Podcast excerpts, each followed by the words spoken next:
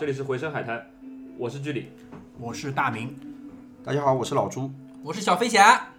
呃，我们应该是下期了，接着上一期接着说，说到中国足球的这个问题，其实很多人都很呃感兴趣，或者说心里面都有一个结吧，就是假球的问题。嗯、确实呢，根据我的经历，就是我看球的经历啊，我没踢过球。那个在大概零五零六年的时候开始，你会嗯觉得这个球越来越不对了，因为那个阶段对于我来说，我也同时开始看是看一些国外的联赛，那个英超什么的，呃，那个时候你会发觉中国足球它有个哎很多球让你没办法理解，一个队伍它在比如说两场比赛不同的比赛当中，它的水平差别会非常大，然后那个有的时候你觉得该赢的球他没有赢，那有的时候你觉得对方实力比较强的时候却却赢得非常轻松，这时候你会怀疑自己的足球观。对，对这这个是一方面，二来那个时候就是说我们也比较单纯，对，就是确实确实，对，对于这个世界到底可以肮脏成什么样子，就是大家可以把足球玩成黑成什么样子，是缺乏一个认识的。那个时候我一个最大的观感就是，我觉得裁判全他妈是傻逼，就是这种球怎么可以这么判？就是有些时候我感觉他都有点急了，就是比如说一些很无谓的犯规，他会去追着人家给黄牌，然后这个时候呢，就是球员包括那个场下教练的反应，我可以看得出他们是真的生气了。但有些时候呢，就是同样这个判罚，那个教练一般来一般来说就是那种呃国外的外教会比较多，他非常冷静，他就坐在教练席，连坐都呃连站都没有站起来，他非常的平静去看这些，就似乎他都知道一下。那个时候我就会有点不明白，而且那个时候确实就是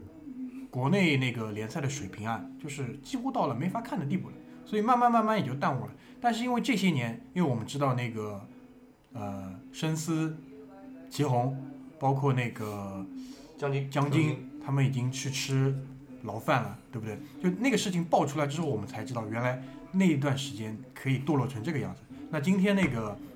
我们也是有两位嘉宾嘛，我们想请他们来聊一下，呃，他们所知道的那些事情，可能不需要提到人名，但是我觉得这当中的那个事情的起因、经过跟它产生的一些影响，是可以跟大家来分享的吧？嗯，其实就刚刚两位说的东西啊，就对我感触非常深，因为从小到大我一直被教练欺骗，教练告诉我足球是圆的，就什么意思？就是说你可能上半场三比零落后，下半场你可以再进四个。其实我一直坚信这个原这个道理啊，就足球是圆的，然后我下半场的确是可以踢你四个，但是可能这个情况可能就是说在某些特定的条件下面。才会可能发生。这个是中国足球啊，我们只是简单的说中国足球。嗯，呃，做说中国足球之前，我想先说一件，就是一场球啊。这场球的话呢，就先不说中国足球，我们先说世界足球。九八年世界杯的决赛，不要，那我先找找找找感觉。我我是我是巴西队球迷，考虑一下我的感受。我我真的是非常那个时候我是真的是非常热爱巴西足球队，但是那场球我印象最深的就是阿尔阿尔代尔，就是巴西队那个时候的主力中后卫阿尔代尔有一个漏球，就这个球呢，就是说，就你让一个中国业余少体校的人去顶，他都能顶得到，但是阿尔代尔就漏顶了。虽然这个球法国队没打进，但是就这场球我看了大概四十五分钟，我就觉得这场球，当时我大概是小学五年级，我就觉得这个足球就把我的人生观给颠覆了。我就觉得原来世界足球的水平离我们是那么近。就那个时候你也蛮年轻的，对吧？对我那个时候非常年轻，所以我就觉得还是可以的。我们是，我们离世界的水平还是不是很远的。有希望，还有希望。对，然后当我升入初中之后，我就踢了我人生中的第一场假球，真的是我人生中那么的第一早场假球。破处破的挺早的，中一年级，六年级，六年级，六年级的时候，就那个球就是我们就是我想我想讲就是我们之前那个上一期我说的那个人情嘛，什么人情？因为那个时候我们是和就是我们是虹口区，然后我们要和嘉定区踢比赛，那个时候是第九届好像是，也不知道是第八届全全上海运动会，然后就足球比赛，然后我们是虹口区代表，我们和嘉定区代表踢比赛。然后我记得好像是我们那个时候，反正就是要在嘉定区去办一个足球学校，然后呢就需要用到嘉定那边的那个资源嘛。然后比赛一开始，我们教练就只给我们说了一句话，他这场球不能赢。然后他说这场球，他就把我拉过来，他说老朱，你这场球是踢，你小时候也叫老朱，对我小时候不叫老朱，小当然 小朱，他说老朱，你这场球你要踢个左后卫，怎么踢你懂不懂？我当时是很茫然的，就像我看着教练走进那个蓝色的灯光的那家店是一样，我真的是很茫然的。然后我说，反正我是后卫嘛，不能赢，我懂的，反正就我就不射门就是了嘛。教练说你先上去踢吧。然后反正这场球最后是零比零，但是我深深的感觉到了，我一个人是可以把对方十个人全都过掉的。但最后这场球是平了，然后平了之后，我们就顺利的在嘉定办了个足球学校。也算对那个虹口区的足球事业做出了贡献。对，这个是我人生当中，可能我现在回想起来，这个是我第一次踢的假球。然后之后呢，我就对这个东西就比较敏感。为什么？因为我在我在就是在职业队的时候嘛，我那个时候我们在和几个老大哥，包括有一些球员，那时候我们去青岛打比赛，然后青岛我们就坐下来正常的吃饭聊天。那个时候我们正好聊到那个时候跟我们打比赛的时候有一个裁判，这个裁判好玩的，他说这个裁判我们我我说这个裁判吹不来的，然后青岛那个那个时候青岛那个青岛那个时候那个青少年足球的那个老大，他的干儿子跟我们关系非常好，然后他就说这个裁判水平高，我说他水平高在哪里？他说曾经有一场球是这样的，一场决赛，然后呢，这个时候的这种假球，我们所谓的那种假球，它还没有牵涉到那个政治高度和那个利益高度啊，只是简单的想拿冠军。那哦，也就是说没有太多的那种就是第三方就介入，对，所以就很简单。今天哎，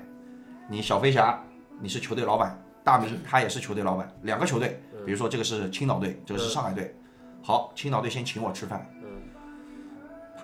就吃饭的时候他就给了我一个信封，至于这个信封里面是什么我不知道，反正有很多毛爷爷在里面。然后呢，他请我吃饭了，但是他请我吃饭的时候呢，我已经收到消息说上海队的这个老板他也要请我吃饭了。好，那我知道了。然后呢，他非常非常聪明，他聪明在哪里？青岛那个人跟他说，他说：“哎，你能不能这个球帮帮忙？放心，我保证你这场球进三个。”他不说其他东西，他就说我保证你这场球进三个。好，第二天他去和上海队的人吃饭，上海队的人也推了一个过来。好，他这边比较强大一点，就毛爷爷比较多一点嘛。就比较厚。对，非常厚，厚大概反正多个两三万差不多有。那个时候五万块钱在上海可以买一套房子了。嗯，啊，他说那行啊，这球我就保证你赢了。最后比赛一踢四比三，青岛队的确进了三个，这非常精准啊。对就所以他说说他水平高嘛。青岛队那个人就进了三个球，就只让他进了三个球，多一个也不多。然后那边那个进了，就进了四个。这球要是没踢出来，钱退不退？哎，这个问题其实问的非常好，就就，所以其实我们一直说裁判他可以控制一场比赛，为什么？他不可能踢不出来，我让你进三个，你肯定能进三个，就没有犯规的，就像我们就你们平时看比赛一样的，就我们就讲中国的，就其实我也是前两年刚刚知道陆俊也进去了，我真的是刚刚才知道的，我就前两年刚刚才发现，原来陆俊也已经进去了，因为我跟跟我朋友聊天，我说，哎，最近好像没看到陆俊嘛，他像看呆子一样看着我。他说陆俊早就进去了，你不知道吗？我是真的不知道。就裁判的判罚，其实有时候我们觉得是很匪夷所思的。然后在赛后，他可能就说，就可能官方的解释就是说，裁判可能水平还不够，或者说裁判可能就是说他在某些，就毕竟裁判也是人，对，然后在比赛上面他看不到，官方也在媒体上帮他粉饰一下。对，肯定要跟肯定要帮他粉饰一下，嗯，因为毕竟这个东西也是打自己脸的事情，哪怕他这件事情他事后再找他算账，但是在媒体的时候，他必须要保证公平公正。那他就最后就说，哎，这个球反正他没看到，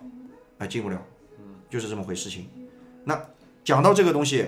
我话匣子打开了啊，我多说两句啊，就讲到以前某上海球队有一名球员，他可能一年大概年薪大概在四五百万。那其是一线队主力啊。这个就反正一年四五百万嘛，就比较厉害了。其实四五百万在当时应该不只是主力这么简单，应该是明星级球员。因为我记得好像国家像队水平，张玉宁那个时候年薪也就是五百万左右。嗯我操，那哦，我知道那个球员了，我知道那个球员，我不知道你知不知道啊可以可？以继续继续。有很多女球迷，有很多女球迷。反正这个球员他是一个后卫，他是一个后卫。然后呢，他呢，因为可能他不是上海人的原因啊，就是说，因为我们以前踢球队内其实分很多帮派，真的假的？就我自己自己在那个球队里面的时候，就是我们上海人很团结的，就大家是捏在一起的。好，然后呢，外地人他们也很团结的。其实当时我我是比较我我是比较一个就是有包容性的人。中立的人，对，我是比较有包容性的，我觉得应该和他们搞好关系的。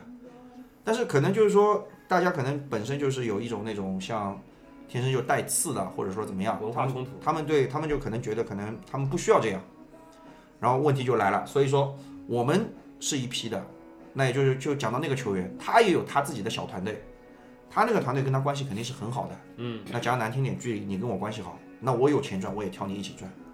对不对？大家一起做的。那你怎么做呢？那就很简单的，就比如说今天这场球，外面有老板找我了，他说我们现在这个情况我们基本上了解了，是吧？呃，你年薪多少？他说我年薪五百万，然后他说这样，这个年薪呢不多，你这样你我就九十分钟，我让你一年的年薪可以赚回来，你要不要考虑一下？那这个可能这个球员当时他就道德与那个利益之间他开始挣扎了，那这个球员是好球员，要我考虑挣扎了一下。要我考虑都不考虑。这个球员道德标准还是非常高的。对，因为可能在道德标准的上面，我们有一个法律作为一个底线在那边，可能他考虑的是这个原因。哦，对对对对，犯罪的成本，犯罪的成本。万一就像就深思啊、祁宏啊，他们其实我觉得是很非常可惜的，对吧？对。那可能他挣扎了一下，最后他还是觉得可能利益对他来说比较重要，嗯，因为可能家里面比较穷嘛。好，那没想到呢，就是说在比赛开始之前呢，可能就可能比赛开始之前他自己都不知道，就他们另外一个帮派和他的情况是差不多的。因为大家也知道，外面包括博彩公司啊，那些盘口啊，就不只是不只是一个公司在做，嗯，有千千万万个公司在做。什么澳盘啦、欧盘啦，对，这个这个这个太正常。就打个比方，就我自己都可以开个盘，我们自己小范围的五六个人赌一赌，玩一玩，对。对不对？那他就做出来，然后就发生一个问题了，就是说，就赔率放在那边的嘛，因为我们现在大部分我们看球的赔率都是按照欧洲啊，包括澳门的赔率来的，嗯，那可能他自己的赔率，他也是参考那边的赔率的。那今天哎，赔率比较高一点了，然后但是问题就在这里了，哎，可能你输了赔率比较高，你输了赔率比较高呢，但是这个买的人不多，嗯，那也就是说反而要你去赢，所以就发生一个问题，就是在哪里呢？就是说今天这场比赛我要赢，嗯，我需要你一定要赢，嗯，然后呢，另外一个盘口的人接的盘口就是说他要你输，我今天一定要你输，好，问题就来了，比赛开始了，比赛开始之后，好，啪开球了，裁判也开球了。啊，这个时候我们先不考虑裁判是黑哨的问题，也不考虑裁判是赌球的问题，尽量这个把这个问题简化对，。我们现在就非常简单的就是，现在这场球有两个人踢假球做了，一个非常简单的模型。一个是中后卫，一个是中锋，他们两个人在那边踢假球，中锋要让这场球赢，中后卫要让这场球输。好，现在中锋要让这场球赢，他只能拼命了。因为为什么？其实还有一点啊，就是正好说到踢假球，其实踢假球的球队往往是一个强队，因为他弱队踢不了假球，因为他想输的时候没问题。你这个观点和一个那个非常知名的人物高晓松同志不谋而合。对，所以巴西队才是踢假球的那个老祖宗。就包括皇马，对对，是不是？就只有强队他才有资本去踢假球。那他前锋他本身的水平放在那里的，后卫释放不出他，他一场比赛进个两三个球没问题，嗯，对吧？再加上我们大家也都知道的，中国足球外援都是很厉害的，嗯，而且外援都一般是不参与的，嗯外援不参与，但是他肯定会很认真的去踢，嗯，但是基本上中国的中国的球队的外援都是踢中锋、踢前锋、踢前腰，嗯，中前场的进攻球员，那这样他要赢的几率就更大一点了。对，所以他那场球他就拼命的往里面踢踢踢踢踢。好，他两个球一踢进，后卫急了，这场球我不能赢啊，我要输啊。对，那怎么办呢？他就拼命在后面漏漏漏漏漏，就像九八年的阿尔代尔一样的，一个球过来明明可以顶掉的，他说他灯光晃眼，然后灯光晃眼，最后一看不是下午的球吗？哦，太阳刺眼，还好那天没下雨，所以这个球他就晃了一下就漏过去了。当然最后那个这个因为就比较，因为可能就像就赌博公司可能今天你没有完成他的任务的话呢，可能对对他来说可能会有一点问题，但是呢，他还是在他能承受的范围里面，以后你再补。所以呢，那场球的话，可能应该是所谓的前锋帮获胜了，嗯也就这场球赢了。那后卫帮呢，可能他失去了这个九十九十分钟赚他一年年薪的机会。嗯，但是正因为你想想看啊，这场比赛我输了，是不是我没能没能赚到你的钱，但是我让你亏了很多钱，我是不是又欠了你一个人情？对。那换言之，下场比赛我是要把这个人情还给你。那也就是说，这个假球就越来越多，越来越多，越来越多。然后球员的假球，其实大部分情况下都是从自身的利益先开始的。嗯，而且就是基本上都是一些穷人，就是他没见过钱，然后突然之间那么多的钱放在他面前，他抵受不住诱惑，然后就有了这样一个，就是球员踢假球，有了这样一个阶段。嗯，然后接下去除了球员之外，就是裁判踢假球，吹假球，对裁判吹假球，这个就就比较严重了，因为可能我们看到就我记得好像是有一年是也是徐根宝是中甲，就那个时候是冲冲超，冲超，那时候就徐指导自己说的，他说因为明年的中超冠名是由那个某些某个球队去冠名的，所以呢他必须得让这个球队上中超，然后呢足协的人找他聊，然后他肯定是不肯的。那他不肯之后呢，那足协找他聊不通，那足协只能找当当时的执法的那个裁判，那叫裁判帮忙。然后最后就就我们说的那个黑哨就变成就是他等于说就是官哨，就是说他是听的是某些人在背后的那些指挥。领导嘛，对呀、就是领导嘛。所以就还有就说到这个，我就再说一个，就是比较就比较敏感的啊，就有一个人好像他的名字我还记得，应该是叫龚建平，嗯，对，哦，也是我？不知道你们有没有印象？知道知道知道知道，就他现在他是前前两年就已经死在了监狱里面，对的，就他好像是被判的是二十年，好像是还是十五年，我忘了啊。就他的话呢，可能当时应该是比较厉害的。然后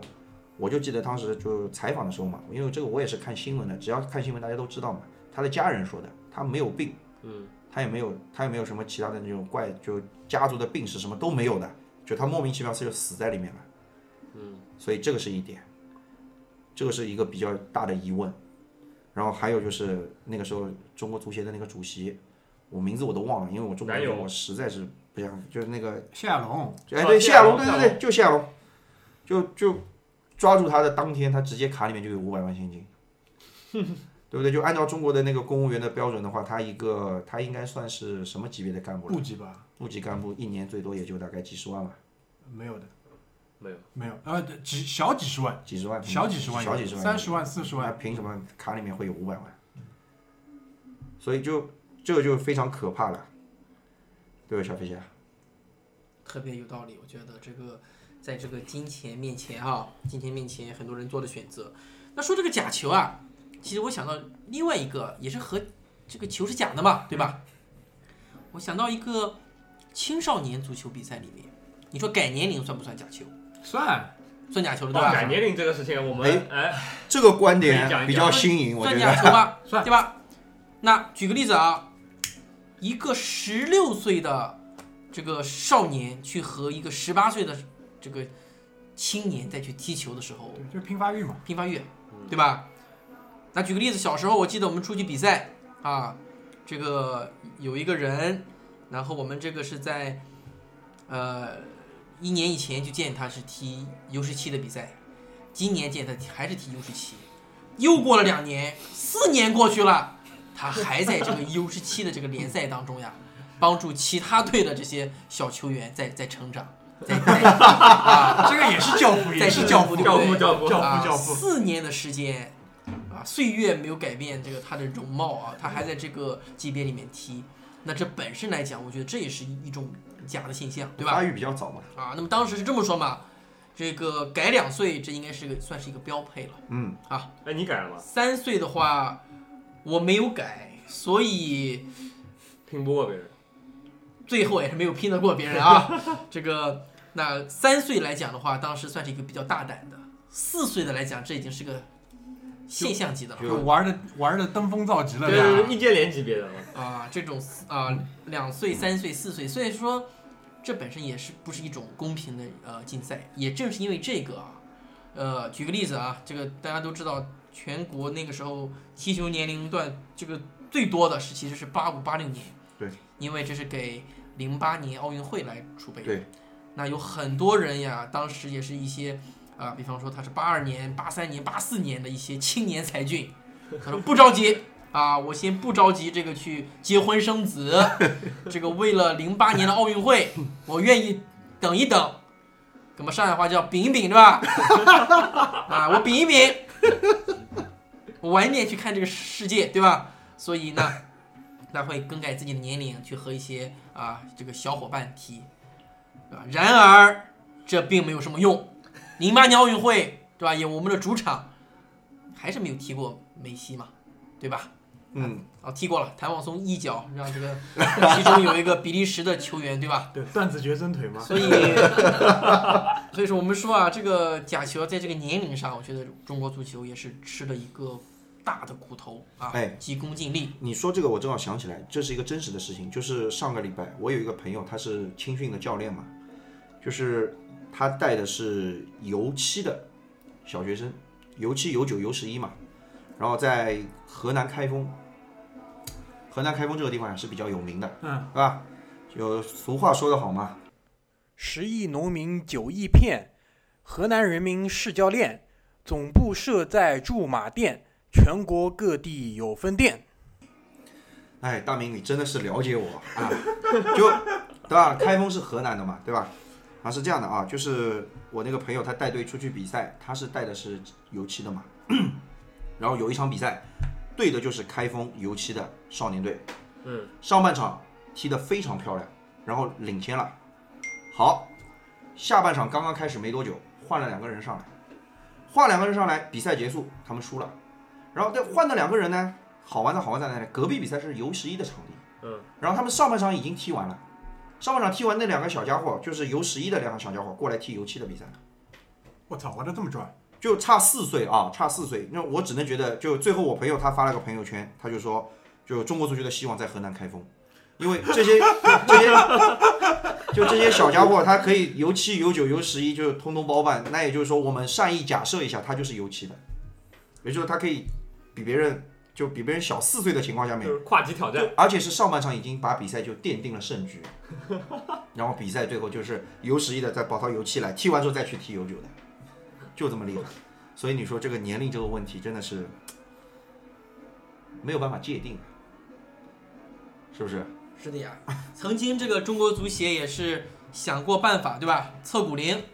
但也确实有人呀，他可能早发育，早发育，就像我，比如说老朱，对吧？我三年级的时候就跟人家一年级呃初一的人差不多了。差不多了。那这种他就不能，他只能改大，很吃亏的，对不对？不过确实也有的人他是他是相反的，他可能是已经十八岁了，但是他的呃骨龄，对吧？当时叫这个测骨龄，测下来也就才十六岁。那么从理论上来讲，他其实是可以参加 U 十六六的比赛，嗯，但是其实你是从这个一个公平竞赛的这个原则来讲，其实他是应该对啊，他比别人比别的小孩多活两年不一样啊。是的呀，两年这是吃了多少牛肉，喝了多少牛奶，就我一直就觉得我现在的技术水平，你一般中超球员二十岁左右的中超球员，他技术没我好，我比他多踢十年球，就我对球性的那种感觉、熟悉的程度，我肯定比他比他要厉害。这个有几个瞬间我是真的是这么这个是真的。对对，所以就在我们说回来啊，再说这个东西，我又想到我那个读书的时候了，就是就假球，其实中国嘛，就全民假球，就它不止职业是假的，它连业余的它也是假的。就因为我就我们刚刚说了，一个是中国人喜欢讲人情，当然讲人情这个已经是最最低的 level 了嘛，因为它只是一个简单的讲人情而已。但是讲到利益，其实最多的假球，我们还是从利益开始就开始出发的。就我记得我那个时候是因为我在职业队回来之后，我要多读一年初三，然后再去中考考高中，所以我其实我高一的时候我已经是高二的人了。那我其实我高三的时候我是不能参加就是上海的那个这种比赛，就是举办的那种高中的那种联赛，足球联赛。为什么？因为我其实已经按照年龄已经超龄，超龄一年了，是不能参加的，但是照样没事，照样报。然后这个是一个，其实可以说是一个潜规则，就全上海所有的这些，就少体校也好，包括那些足球特色学校也好，都有一个两个这样的人。就只要你是高三在读，对对吧？就是你一哪怕你二十八岁还在读高三，一看都是以前那些老队友。对，都是认识的。哎，老朱你来了，哎你也来了，哎对你在哪个学校？哎我在哪个学校？然后大家都心照不宣，就干正常踢嘛。这个不是关键啊，最重要的是什么？最重要的是，因为我们那个时候因为高考加分很厉害，就可能你进同济大学，你要考五百多分，上海满分好像是我记得那个时候是五百三，你可能要考五百分或者五百五百零五分，对吧？那我进同同济大学，我要考几分？我要考两百二十分，我就可以进去了。你考上了后来，我没考上同济大学，因为同济大学不要我，啊，就我进了另外一所大学，但是呢也是特招进去的，我考了两百六十分，就它的底线最低标准就是两百六十分，然后别人进去我他要差我两百分，也就是说我有两百分的加分，但这个加分是怎么来的啊？这加分你必须获得上海市青少年学校组织的联赛级别的前三名，你才能去就是上海市级的那个学生联赛，或者是上海市级的区级比赛的前六、前前五名和那个联赛的那个前三名，你就可以获得这个加分的权利。然后呢，政府的官方加分是二十分，但是它的特招的那个潜在的分数，其实我们算下来差不多平均下来每年都不一样的，两百分。然后后来是这样的，有一有一次呢是一场球是这样的啊，我们和应该是徐汇区的。我们是虹口和徐汇踢，然后呢，还有一个是杨浦，杨浦那个时候代表杨浦的是那个复旦附中，然后呢，那个时候就是复旦附中就很可怜。为什么说复旦附中很可怜？因为就最后我们只要踢平，我们这场比赛只要踢平，复旦附中就被我们挤掉了，然后我们就双双的就可以得到这个两百分的加分。就是虹口和徐汇只要踢平就可以携手晋级，对然后那个携手上大学。对对复旦就哦不杨浦杨浦就回家，杨浦就回家。嗯但是呢，还有一点是什么呢？就是杨浦在去年已经获得了这个成绩，这个成绩有三年有效期，也就是说你获得这个成绩的三年之内，你可以只要获得一次就可以了。哦，所以就形成一个什么情况啊？就是说，只要有特色的那些少体校啊，包括那个学校嘛，基本上不会不会没有的。那为什么呢？因为大家都要上大学嘛，对吧？你断人断人前途，有人杀犹如杀人父母啊，所以就大家都在踢默契球。就我们那场球真的是精彩，四比四，就就像上个礼拜申花和上港那场球一样的，就踢进的球全是世界波，所以就就这个球就非常的奇怪啊！就在谈到这个，其实我想衍生的是什么呢？就是说，其实默契球，你也也可以算是假球，只要你不是按照公平公正的竞赛原则去踢的球，都是假球。就我那个时候，我记得是有一届欧锦赛，是丹麦和瑞典二比二这场球，然后把意大利挤掉了，对，卡萨诺最后哭了。其实大家都看得懂，这个球其实就是默契球，但是默契球踢到最高境界是什么？就是他进的四个球里面，起码有百分之五十以上都是很很漂亮的世界波，就包括上个礼拜，我没说上个礼拜是默契球啊，上个礼拜三比三那场申花对上港那场球踢的真的是精彩，全上海人民都在说这场球好看，包括全中国人民也在说这场球好看，是好看。后来我就自己那天晚上我没睡着，我就在想这个球为什么会踢得这么好看。后来我想起来了，有一个问题，就是中国球员呢，包括世界，就每个球员都有一个问题，就是心态问题。就当他知道这场球的结果的时候，他会反而放得更开。那放得更开，是不是就会踢得更好？然后什么动作都能做，都敢做，然后啪啪啪，就是什么世界波都踢出来了。但万一就不碰到这种球，如果你很紧张的，今天教练告诉你一定要拿下来，一定要赢，反而发挥不出水平。然后他现在告诉你一个结果之后呢，你反而可以超常发挥。所以场比赛本来不是踢平的，到最后几分钟，那个孔卡有个任意球，嗯，那个球我就不知道怎么进的。对，耿晓峰，我感觉他下地其实是时间是 OK 的，但是不知道球怎么就进去了。对，哎这个就没法说了，因为是的，就是就所以我说这种球，其实在世界其实范围内都有，只是中国人把这个东西就是说发挥到了极致，对中国人这个本事很大的，因为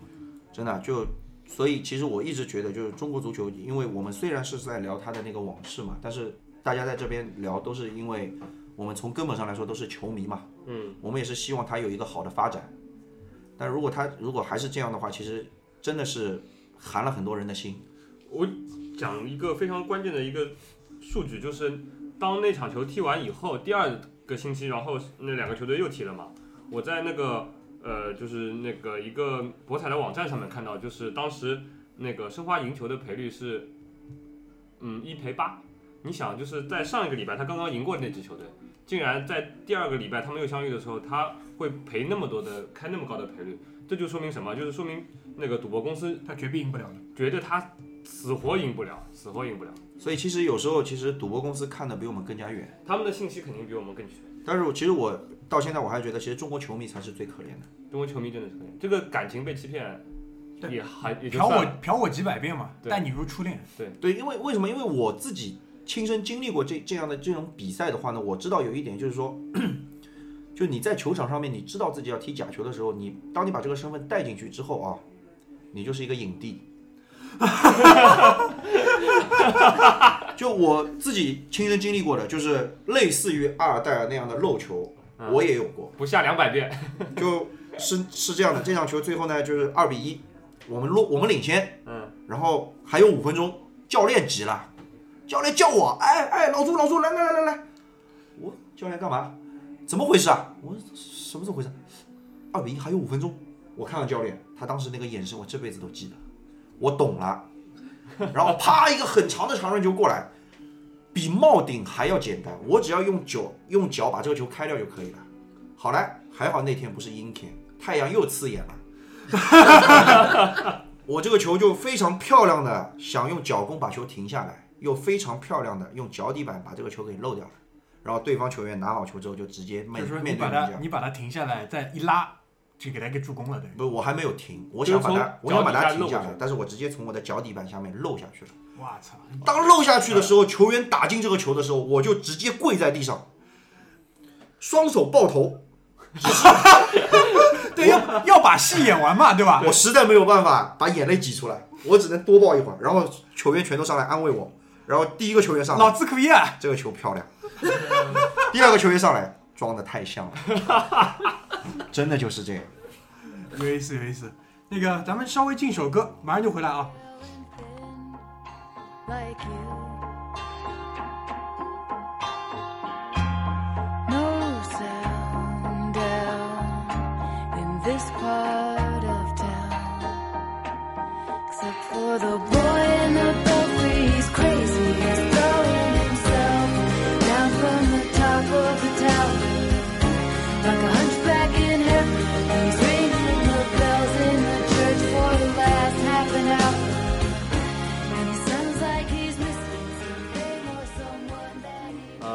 假球的事情说了那么多了，呃，大家觉得现在现在的中国足球怎么样？他们因为这两年真的比较火嘛，很多人又重新开始看球了。习大大他发话了嘛，对吧？要把这个好好搞。对，其实我我也是这两年开始，我也开始慢慢的就是，我之前已经远离足球了，就我连自己连踢球都很少踢了。但最近的话呢，我也慢慢开始就是说，我觉得因为毕竟这个东西你已经可以，我可以说我已经接触它，已经我去掉这两年空白期，也接触了它有将近二十年了。这二十年其实说就像就像我刚刚说的，像谈恋爱一样的，就这个东西，万一你的初恋现在回来找你了，然后你又是单身的情况下面，可能你也无法自拔的。所以我就觉得，就是说，因为我现在看好这个大环境，现在大环境真的是不错，就是足球方面，就包括青少年的发展，包括职业联赛的发展。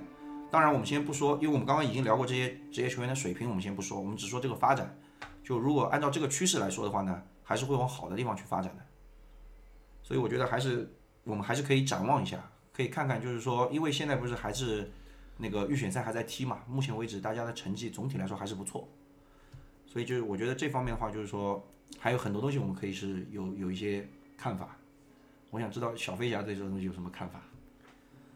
我觉得这个更多的还是从青少年这边开始，给到他们最好的场地，对吧？现在我们有很多地方，呃，还是在这个土场上踢、水泥地上踢，把我们的这个呃踢的足球场越来越多啊。欧洲很多国家一个城市有多少块足球场，可能是中国某一个省加起来足球场的这个数量。更多的场地，然后呃有能力的教练啊，有能力能真的是懂这个行业的教练，在呃带大家带这帮呃小朋友慢慢的培养，然后到了青少年有机会。让他们在一个公平的环境里哇，越来越少的这个改年龄，而是真实的大家的年龄，然后再再切磋、再进步。那再到后来，如果有机会，可以说像之前的，包括张稀哲，现在的张琳芃，不知道最终会不会出去，呃，给到球员这种这种机会，让他们出去看一看，再回来啊，报效这个祖国也好，报效他之前的俱乐部也好，我觉得都可以，都可以。他可以在你这个俱乐部踢到十八岁、十九岁、二十五岁，你让他出去看一看，然后在最后几年呀、他的职业生涯可以让他在欧洲或者在在其他的地方，哪怕有一天他回来做教练的，对不对？我们可以看到 很多也是在这个俱乐部待了很长时间，最后还是会回来啊做教练的。所以说，我觉得这个管理层可以眼光放得远一点啊。我们不希望二十年以后啊，在某一天还会有人说起同样的话题，又是同样的，那我们等于是我们我们不想。啊，让更多的人有这种啊，可以说是不是那么愉快的这种往事啊，黑暗的往事。哎，其实你刚刚说到那个就是去国外嘛，其实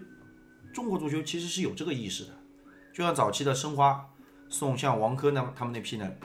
去巴西，健力宝嘛，健力宝也是的，健力宝是另外一批，申花也有一批，就是王珂这一批，健力宝就是那个李铁他们那一批嘛，王珂这批我倒真的不知道。辽小虎，王珂他们也王珂也是从巴西那这批感觉就没出什么人吗？就王珂。啊就还有几个人，可能他不是就可能就默默无闻了嘛。然后在后巴西吃烤肉吃多了。对那个时候还记得那个时候聊到就是说，有一个球员就是采访他的嘛，问他就是说觉得在巴西的水平怎么样，然后就那个球员很牛逼的，他说卡卡的水平也就和王珂差不多，但你看看现在人人家卡卡，当然现在卡卡退役，现在卡卡就离婚，就发展到这种程度，这个是跟他后面我们先不说，但是他职业最顶峰的时候，他就是站在这个世界最厉害的那个那个领域里面的。对啊，他拿过金球奖嘛，这个是肯定啊。就是他就站在那个最厉害的，也就是说，我们换言之，如果倒退个十年，王珂和卡卡在同一个起跑线上面，然后在一个同一个环境下面，我们是不是可以这样认为？可能王珂是另一个梅西，梅西可能太高，我们说另一个奥特加就可以了。他有这个水平，他他的身材各方面和奥特加差不多，他如果能达到这个水平，是不是就可以了？也就是说，其实你把一些球员如果单纯的只是送到国外去，然后他回来之后，他还是会被同化。我打个比方，就是说政治，政治踢球，其实我的给他的评价就是两个字，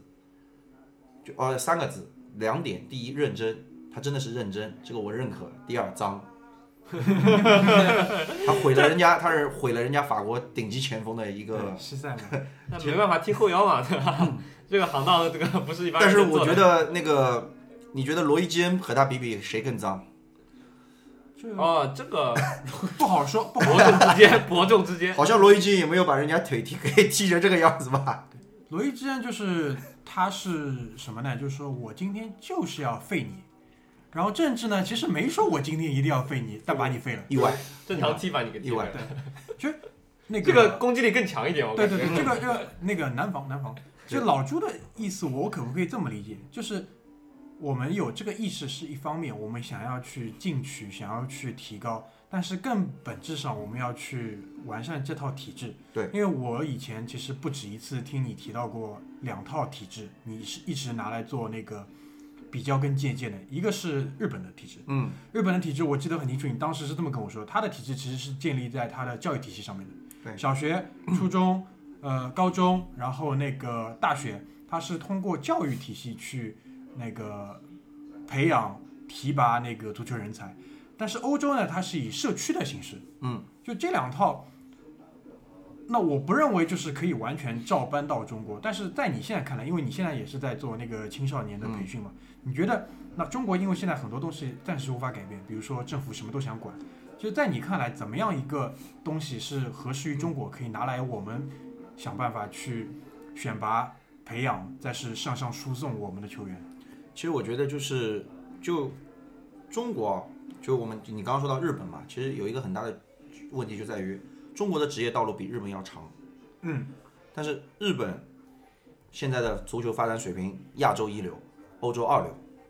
这个应该大家都是公认的。就是世界杯十六强嘛，差不多。差不多啊。对世界杯十六强，这个对中国来说就是遥不可及的我觉得真的是遥不可及的。就我记得那个时候零二年的时候，我们的理想是什么？逼平土耳其，啊，战胜哥斯达黎加，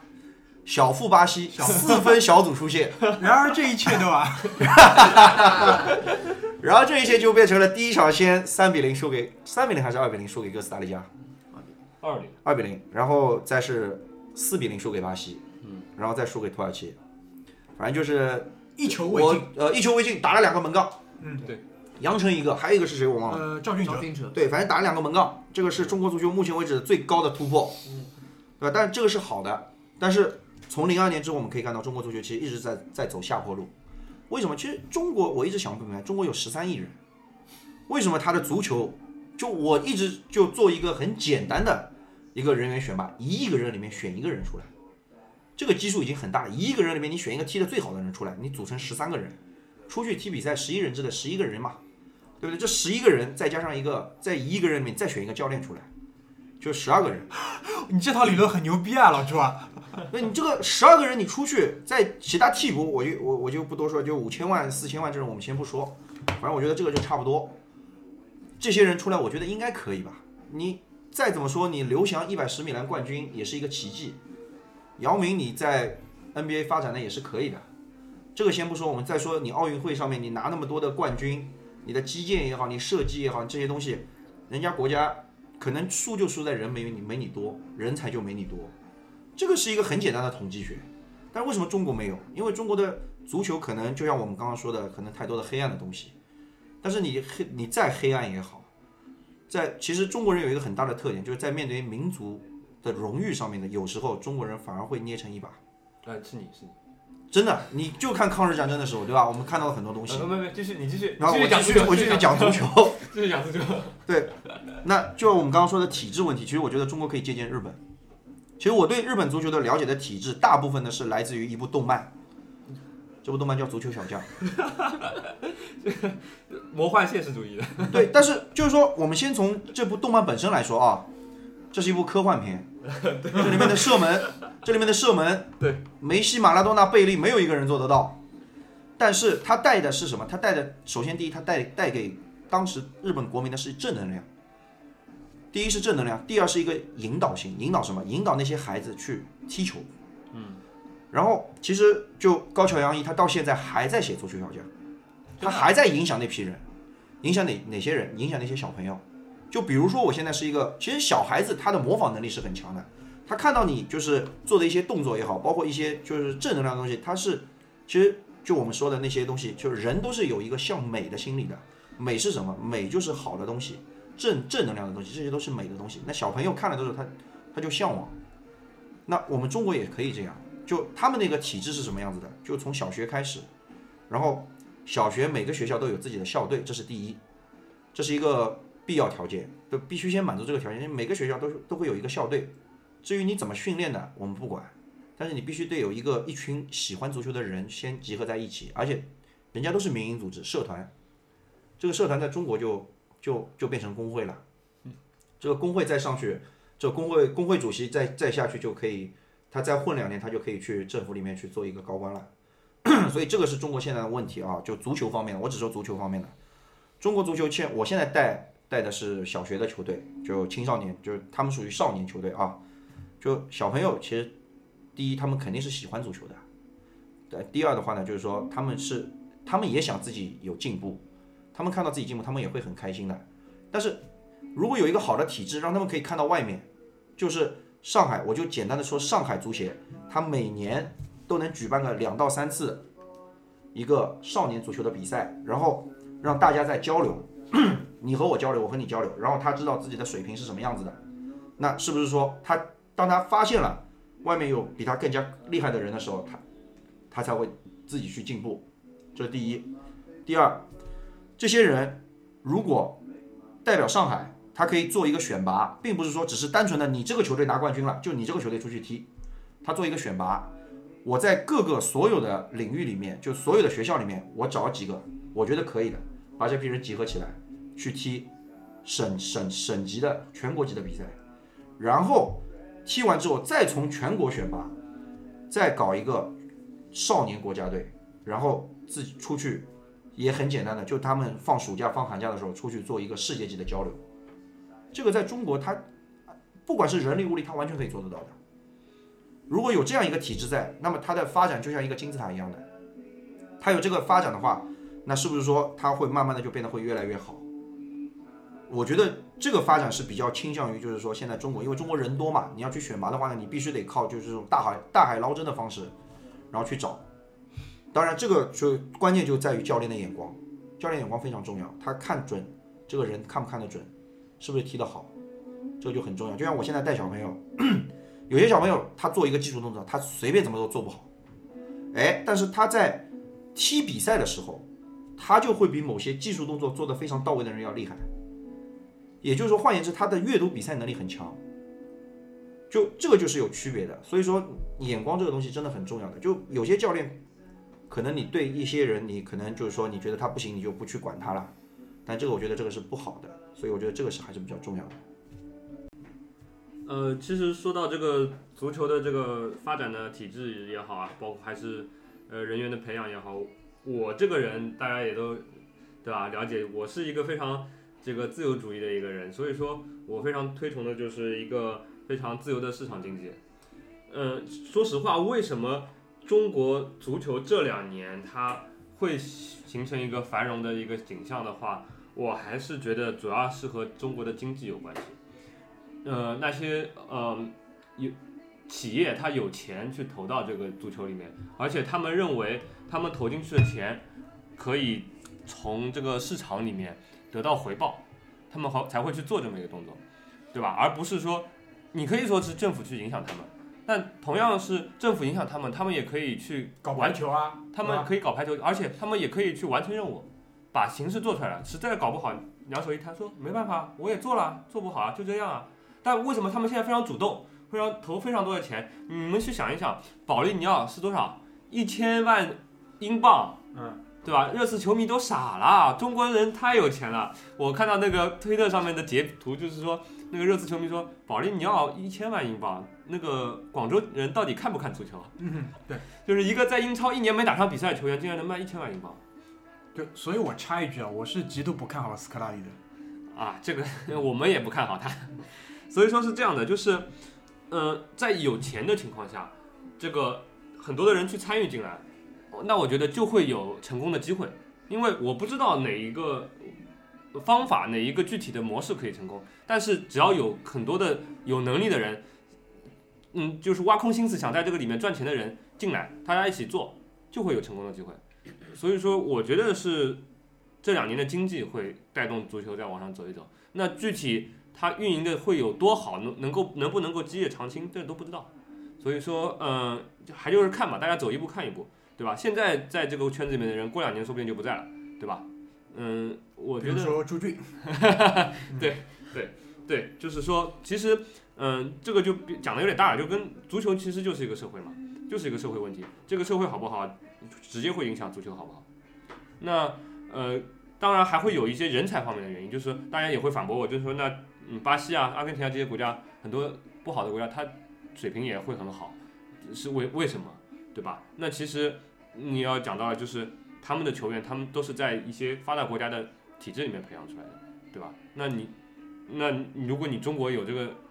人去那边去的越来越多了，那也会有一些好的球员出来。对，其实这一点可能是一些不太看球的球迷会有一些误解啊，因为其实所有南美洲，包括非洲，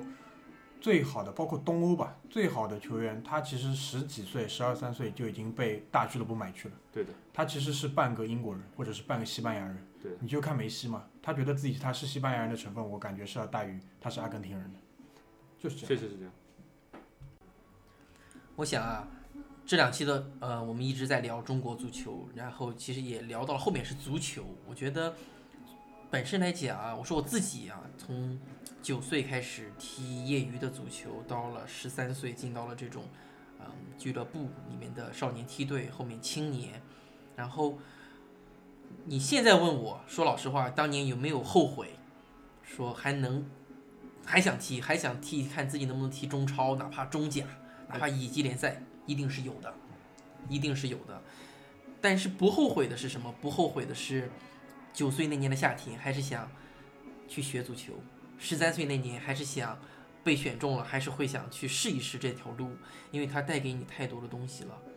你十三岁的时候和很多的小伙伴一起生活，一起成长，你的自我管理，你对这个世界的认识，因为足球队也是一个小的社会嘛。对的。我怎么样啊、在里面呃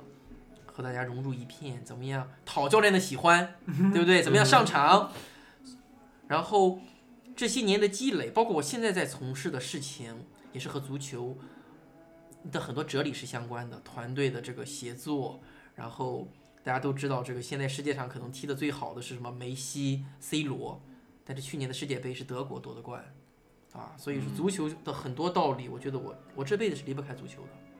那呃，希望啊，当然这也是我自己的一个希望，是说如果我的孩子以后啊是个男孩儿，他天赋比我哎，为什么是个女孩就不行呢？道理也有啊，因为我是这么想的啊，我如果啊，因为以后是个男孩子，如果他的这个天赋在我之上，我一定还会让他踢的。我想让他再来试一试。如果在我之下，我希望他当成一个爱好，他通过足球呀，去锻炼他的很多的这种品质，这是我的一个希望。那也是希望，嗯，可能我们也好，或者以后的家长们，给更多的孩子这种空间，让他们去发展，让他们让他们离开这个电脑，离开一些电子设备，让他们到这个社区里面去踢踢球，认识认识朋友，然后怎么样在你这个一分钟我只能做五十九个俯卧撑，但是你需要六十个的时候，他能不能咬住牙让让他把这个完成？然后怎么样在学习不顺的时候可以自我的这种激励？足球可以给到很多很多的东西。那对于呃足协也好，或者俱乐部的这些管理层们，也是希望我们看得看得远一点，看得远一点啊，把更多的人给他们更多的机会，给他们好的机会，坚持做，做正确的事情，然后坚持做。然后我想啊，我们这期的主题叫中国足坛黑暗往事，对吧？啊，说黑暗也不一定都是坏的，黑暗料理坏不坏？对不对？你还是会去吃，至少你吃过。所以我们希望啊，再过五年、十年、二十年，还会有几个年轻人啊，像我们一样，再来聊，聊什么？聊中国足球。我们长大了，好吧？感谢大家的收听。好的，那这一期那个我们这个专题就在小飞侠的这个非常富有感情的这个总结中结束。哎，等一下，我还有个问题啊，那个参赛证现在还有吗？现在还真不知道有没有了。好，我们回头去考证一下，我们回头在那个公众号里面给大家呃解答这个问题，这个我很好奇，现在到底青少年球员还有没有参赛证？好，那好，这期节目我们差不多就到这里，好吧？嗯然后大家再见再见，最后碰个杯，好，拜拜。拜拜。拜拜。on Sunday. No